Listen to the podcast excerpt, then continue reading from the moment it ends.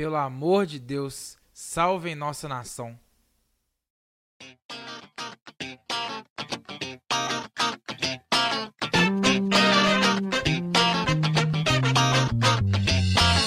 E está no ar, em todas as multiplataformas, o Politcast, com Léo Moreira.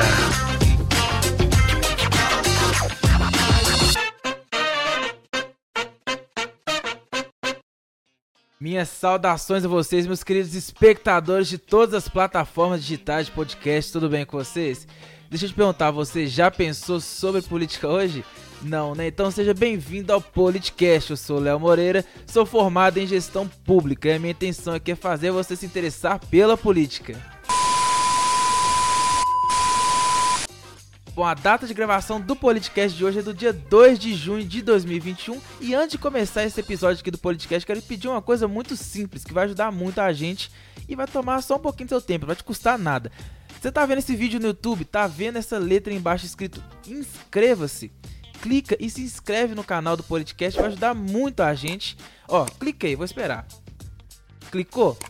Agora, tá vendo que do lado tem um sino. Clica nesse sino e vai aparecer umas opções. Você vai clicar em todas. Que aí toda vez que tiver um vídeo novo no canal do Politicast, você vai ser notificado pelo YouTube. E também quero pedir que se você tá aí ouvindo é, pelo Spotify, que você clique aí no seguir, que aí toda vez que tiver um episódio novo do podcast, também vai aparecer na sua página inicial aí, beleza? Ajuda muito. E também último recado para você seguir a gente no Instagram. Segue o arroba politicastbr, tá passando aí na tela. E o meu pessoal também, arroba Léo Moreira Politicast, que sempre tem coisa bacana lá. Tem notícia, tem vídeo aqui, tem corte, tem muito bom. Segue lá, segue o Instagram. Dado todos os recados, bora começar então com esse episódio. Sermos bombardeados pela negatividade do jornalismo militante e a sua perspectiva sempre pessimista em relação ao Brasil, em relação ao futuro. Né? É evidente que as notícias que vão tomar o noticiário são sobre os 450 mil mortes e sobre a, gra a, grave crise econômica que a gente vive na maior, a maior crise econômica da história do nosso país. É o que mais choca, é o que mais chama a atenção. Né? Você colocar em segundo plano uma concessão, uma rodovia, é evidente que não tem absolutamente nada a ver com o jornalismo militante. Aliás, essa era exatamente a mesma desculpa que o PT utilizava para colocar a imprensa na oposição, para dizer que o principal inimigo era a imprensa. É, e eu, eu faço a réplica, né? aquela lógica leninista, né? xingue-os do que você é, acuse-os do que você faz. Um Bolsonaro e, primeiro, a notícia falsa de que é uma expressão leninista, né? alguém que não claramente não conhece a história da Revolução Russa e que repete né, o jargão de Olavo de Carvalho sem nunca ter lido é, uma linha sequer do que escreveu Lenin ou do que George Orwell escreveu é, sobre Lenin. Então, você xingue do que você é, acusa do que você faz, isso é mentira. Essa expressão simplesmente não saiu da boca de Lenin. 126 mil pessoas assistindo, dá uma estendida aí. Eu deixaria o Coppola estabelecer novas regras, se ele quisesse, mais 19, menos 19, se ele quiser. A minha única regra seria da gente continuar. Mas eu não sei se, se o Coppola vai topar isso. Mas, mas, agora, quem, agora quem estabeleceu as regras é a doutora Juliana, que doutora está em casa Juliana. esperando, afinal de contas é um sábado. Eu também quero ver a minha Champions e eu tenho mais o que fazer aqui, ah, sinceramente. Arregou. Bom, antes que alguns falem que eu estou tirando algumas coisas de contexto, né, que eu peguei cortezinhos para tirar do contexto, quem quiser ver esse debate completo, vai no canal da CPJU. Vai estar tá aí na descrição o vídeo, ou então do Kim Kataguiri e do Caio Coppola. Tem esse debate aí, foi um debate que rendeu muito, bem bacana. Então, vê o debate completo para não falar aí que eu tô tirando coisa do contexto. Eu peguei algumas coisas que eu achei engraçadas para embasar o que eu vou falar aqui, óbvio. Então, vê o debate completo e tire suas próprias conclusões. Eu vou tirar as minhas e vou falar aqui. Bom, primeiramente o Caio Coppola falando ali sobre negativismo é, de uma imprensa militante, né? E meio estranho porque é um comentarista, ele é um comentarista político da CNN, que é um veículo de imprensa, e bom, eu achei meio hipócrita vindo dele, né? Mas ele falou sobre um negativismo vindo da imprensa. Agora, que, que lado positivo é esse que a gente está vivendo? Que, que país é esse que, que o Caio Coppola vive que, que assim, tem coisas positivas para falar e a imprensa tá errada de falar as coisas negativas? Que, que, que país é esse que você está vivendo, meu camarada? Que eu não estou entendendo. É... Vamos a alguns fatos. Brasil aqui, ó, real. Isso aí falando notícia que veio diretamente da CNN Brasil, tá? Real é a quarta moeda que mais se desvalorizou no ano. Isso daí foi no ano de 2021 mesmo, no dia é, 9 de março, a notícia aqui, tá? Da CNN. Uma outra notícia aqui, ó, de 2020. Real é a moeda com pior desempenho no mundo em 2020. Isso é notícia do G1. Então, assim, nós vivendo no meio de uma inflação, mais de 450 mil mortes, inflação batendo, o povo não consegue comprar o básico para comer, a carne tá cara, e você vai falar sobre é, que, que, a imprensa está sendo negativista, que ne... o, o que, que você tá arrumando, meu filho? Pelo amor de Deus, não, para com isso, sabe? É... E ele falando para citar alguma coisa boa, ah, não, porque o Kim ele ele tá só ele tem essa necessidade patológica de falar mal do governo e não cita as coisas boas. A coisa boa que ele está citando é sobre investimento em infraestrutura, é, que é, investimento em malha ferroviária e nos, nos portos, que os portos estão no, no positivo. E assim, tudo bem, certo. Eu entendo que investimento em infraestrutura, sim, atrai investimento, facilita até na própria economia, o transporte. Você não precisa de, de nem precisa desenhar isso para você entender que realmente né, a infraestrutura é muito importante para a própria economia, o transporte é, de mercadorias e tudo mais. Vocês entendem isso? Beleza, bacana, é uma coisa boa. Mas, em meio a isso tudo, você acha mesmo, é o que o próprio Kim falou, você acha mesmo que a imprensa está errada de não falar disso e falar das 450 mil mortes? Ou para falar é, da inflação que a imprensa então ela tá sendo negativista, ah, pelo amor de Deus, sinceramente, parece que é bobo. Tá parecendo que é bobo com um argumento pífio desse, um argumento bosta, tá?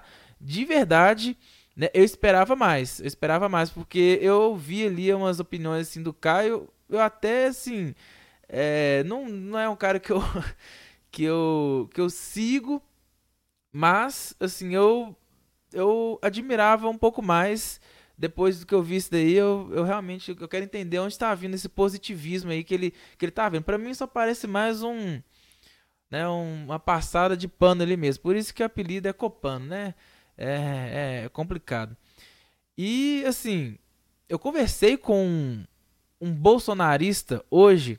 Ele é um cara assim que ele respeita muito minha opinião. Eu respeito muito a opinião dele também. Não gente não entra, entra muito em atritos e tudo mais. E ele falou uma verdade, que realmente a direita, no quesito intelectuais, realmente é muito falha. E logo ele, que é um cara que gosta do Olavo de Carvalho, mas ele admitiu que a direita, no quesito intelectuais, é muito fraca. E infelizmente, né, a gente vê aí que realmente nesse debate o Kim foi muito mais preparado, né, para esse debate do que o próprio Caio.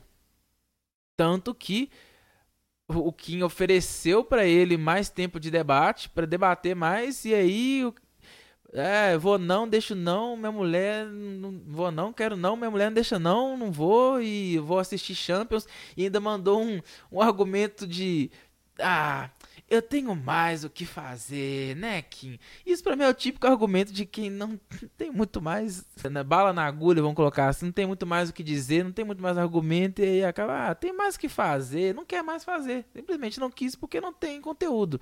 Vamos ser bem sinceros. Então, realmente a direita no quesito intelectual é bem fraca. Nós vemos aí não que a esquerda seja o supra-sumo, que a nossa educação não é das melhores, mas a esquerda é muito mais organizada nesse quesito, infelizmente, né? E o, o Caio também falando uma coisa que, assim, o Kim e o MBL, e não, não, sou advogado do MBL, até porque é o Rubens que faz isso, é o Rubinho, Rubinho Nunes que faz isso, é com ele, tá? Eu não estou sendo advogado do MBL, mas, ah, porque o MBL, ele destrói a direita quando ele critica o governo. Meu camarada, vamos ser bem sinceros. Vamos ser bem sinceros mesmo. Você acha que criticar um governo é destruir o governo? Sendo que, então, vamos deixar o cara fazer cagada e, assim, sujar o nome da direita. O cara vai fazendo a cagada, vamos deixar. Vamos deixar, deixa ele fazer cagada, sabe? Você não segue aquela, aquela máxima de que, por exemplo, a mãe, quando ela gosta, ou quem gosta de você, não precisa ser a mãe. A pessoa que gosta de você, ela corrige quando vê você fazendo alguma coisa de errado. O cara gosta da direita, tá vendo alguém fazendo algo de errado, tá sujando o nome da direita e tá criticando. E é o mínimo. Não existe nada sacrossanto. Não existe algo sacrossanto, não existe um governo sacrossanto que não mereça ser criticado. E o Bolsonaro é, simplesmente está fazendo cagada e tem que ser criticado. Agora, isso é destruir a direita? Para mim, destruir a direita é quando você faz acordos com o Centrão, quando você é, apoia Arthur Lira, entendeu? Isso é um, um, um, pouco do que ele fez, né? Do que o Bolsonaro fez. Isso para mim é destruir a direita. É aliar-se com o pior. Então, é, não, não me venha com essa, na boa, não me venha com essa de que quem critica, porque se você for olhar, não é porque eu estou defendendo o Kim ou o MBL, mas porque eu sou um cara que vive aqui criticando o governo, então eu estou ajudando a destruir a direita? Para, na boa. Isso daí que você está fazendo, ó, isso daqui, passando pano, pra mim é só mais uma forma de destruir a direita, porque pega mal, porque pega muito mal é, passar esse pano todo e colocar como se a gente estivesse vivendo, né? Que eu quero entender esse, positivismo todo, né? Com o dólar altíssimo, né? Que o Paulo Guedes tinha falado que se o dólar chegasse a 5 conto, é porque tinha dado merda. Então já entendemos aí o que está acontecendo com o Brasil, né? E assim, sobre a questão do intelectual, até o Murray Rothbard ele fala na Anatomia do Estado que uma das formas do Estado se manter no poder, e aí eu não estou acusando ninguém, mas que uma das formas do Estado se manter no poder é trazendo os intelectuais para dentro do Estado. Entendeu? Então, estou, de novo, não estou acusando ninguém, mas essa é uma boa forma dele se manter, porque os intelectuais, por terem, é, em tese, credibilidade em suas palavras, e eles apoiando o governo, a causa do governo, o governo em si, ele fica muito mais, o Estado fica muito mais fácil de ser aceito pela população, certo? Então, é, infelizmente, é, nesse quesito, o Brasil já é fraco e tem que se tomar muito cuidado com esses intelectuais, intelectuais que apoiam demais o governo, né? Não estou, repito, eu vou deixar bem claro aqui para não dar bosta, não estou dizendo isso de ninguém, mas é, intelectual aí, os, os os neo-intelectuais aí da direita que, que se ficam puxando muito o saco do governo, para mim, eu fico um pé atrás, sendo bem sincero, eu fico bem atento a esses caras, porque para mim, sim, é uma forma muito é, na cara, escancarada do governo tentar se manter, né? É bem complicado. E arregou, arregou pro debate, isso daí é, tá na cara, tem nem muito mais o que dizer. Essa é a minha opinião sobre o debate, tá? E, de novo, não, não tô falando aqui mal do cara, não tô falando mal aqui do Coppola, só acho que ele foi muito mal preparado para esse debate. O Kim, né? Você vê até a, na questão do é, da, da máxima lá que ele falou que era de Lenin, de acuse do que somos, né? Acuse do. Enfim. Que até eu, eu que não sou um comentarista político da CNN, eu sei que isso não é, que não foi Lenin que disse isso. E olha que eu já repeti esse mantra né, esse, esse jargão aí do, do Olavo de Carvalho, mas depois eu pesquisei, é só você ir pesquisar. A ideia é essa. A ideia que eu passo para vocês aqui é: vá pesquisar o que você fala antes de falar. Eu já cometi esse erro e depois fui pesquisar e vi que na verdade não tem nada a ver. Entendeu? Você pode ler ou você pode simplesmente pesquisar, né?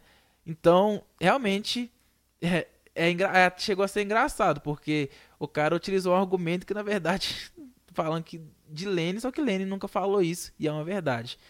Para você ver o nível aí do, né, do, do, da preparação que teve o próprio Caio Coppola. Então, sobre o debate, eu acho que é só isso que eu tenho para dizer mesmo. Vamos para o próximo assunto. Bom, agora vamos com essa notícia aqui do Globo que diz: Eduardo Bolsonaro perde processo em que pediu danos morais a Kim Kataguiri. A juíza Thaisa de Moura Guimarães, da 20 Vara Civil de Brasília, negou um pedido de pagamento de danos morais feito pelo Eduardo Bolsonaro, deputado federal Eduardo Bolsonaro, do PSL de São Paulo, ao parlamentar Kim Kataguiri, do DEM de São Paulo também. O filho 03 de Bolsonaro solicitou à justiça que determinasse que Kataguiri cessasse com ataques à sua honra e que fosse condenado ao pagamento de 20 mil de multa pelos danos que teria ele causado. Entre algumas coisas que foi colocada aqui na decisão é, da decisão proferida pela juíza, ela colocou aqui, ó, que a inibição compulsória das manifestações de Kim não se harmoniza com a democracia, sob pena de configurar censura. Uma outra parte aqui também.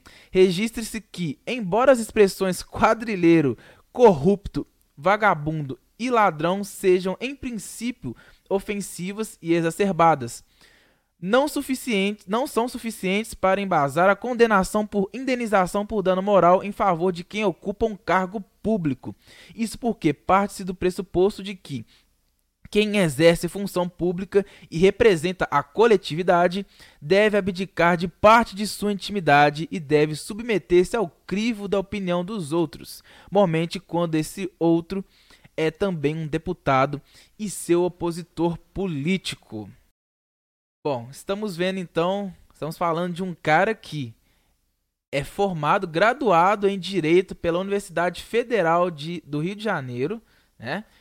É um cara que foi escrivão da Polícia Federal, fazendo um processo que ele sabia que não ia dar em nada. Ou então, pelo amor de Deus, pode olhar esse, esse diploma aí que foi vendido, tá, meu camarada? Porque até eu que estudei pouquíssimo de direito sabia que isso daí não ia dar em nada.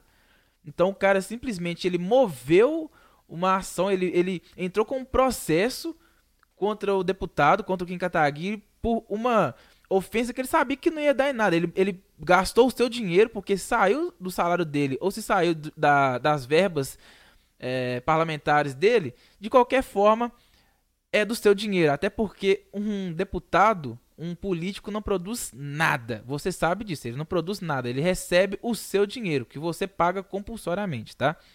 Então ele usou o seu dinheiro com as custas processuais para fazer um processo que não ia dar em absolutamente nada só por ego, porque o Kim foi lá e beitou ele, né? Usou uma, um bait para simplesmente, ó, vão lá, vai, me processa, me processa, me processa, mexeu com o ego dele e o bobão caiu. Bem feito e a gente, bem feito pra gente também, né?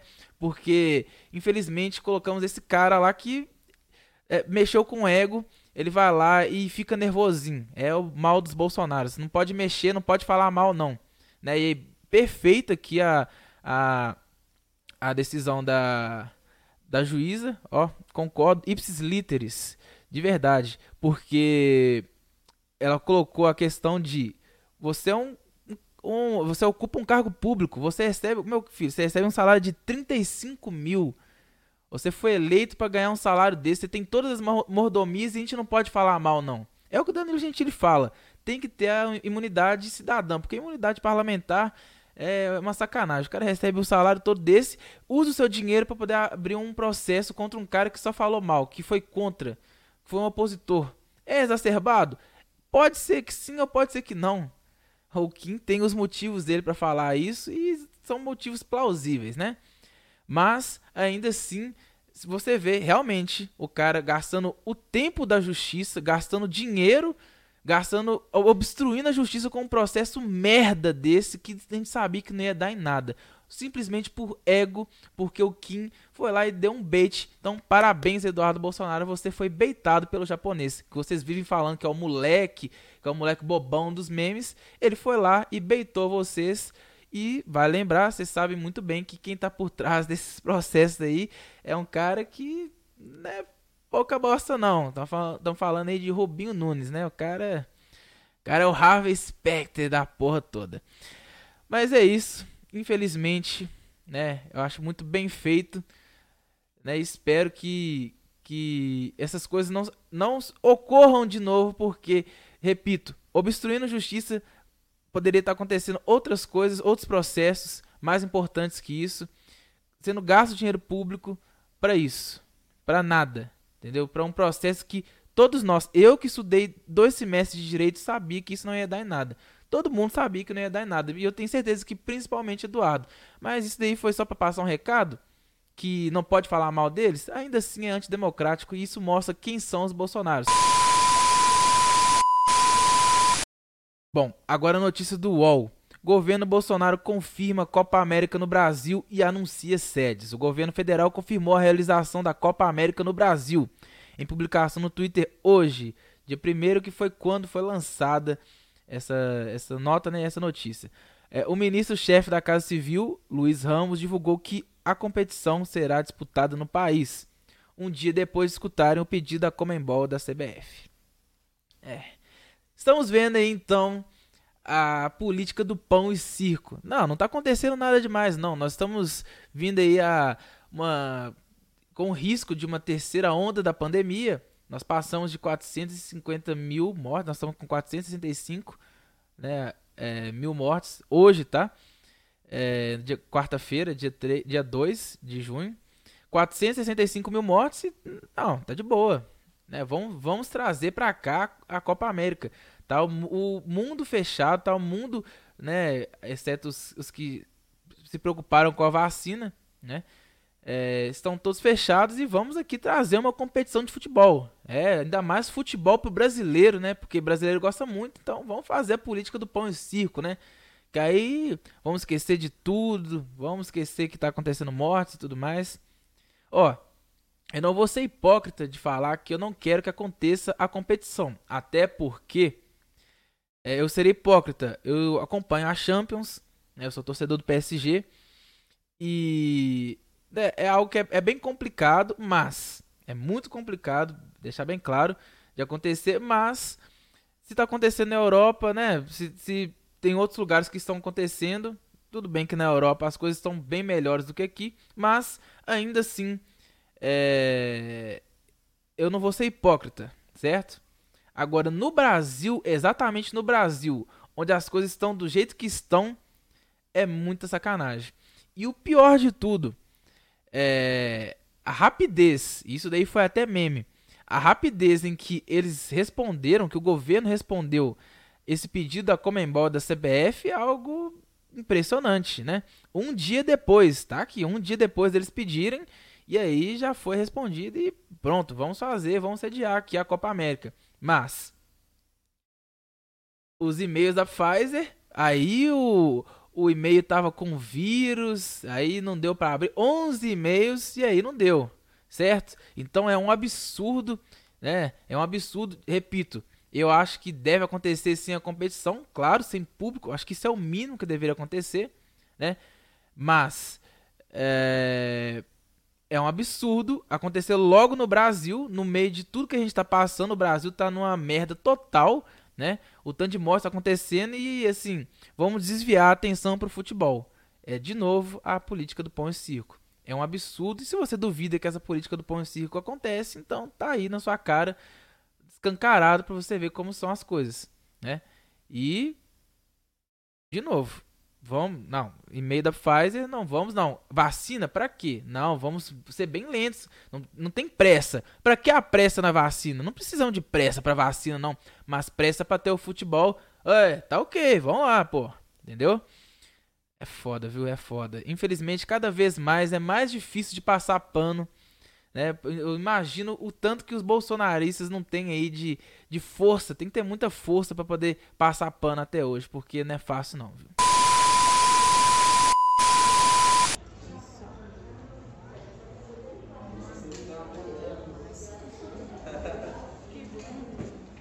pode apertar, não precisa de massagem e nem compressas, tá bom? Ok. Agora você pode.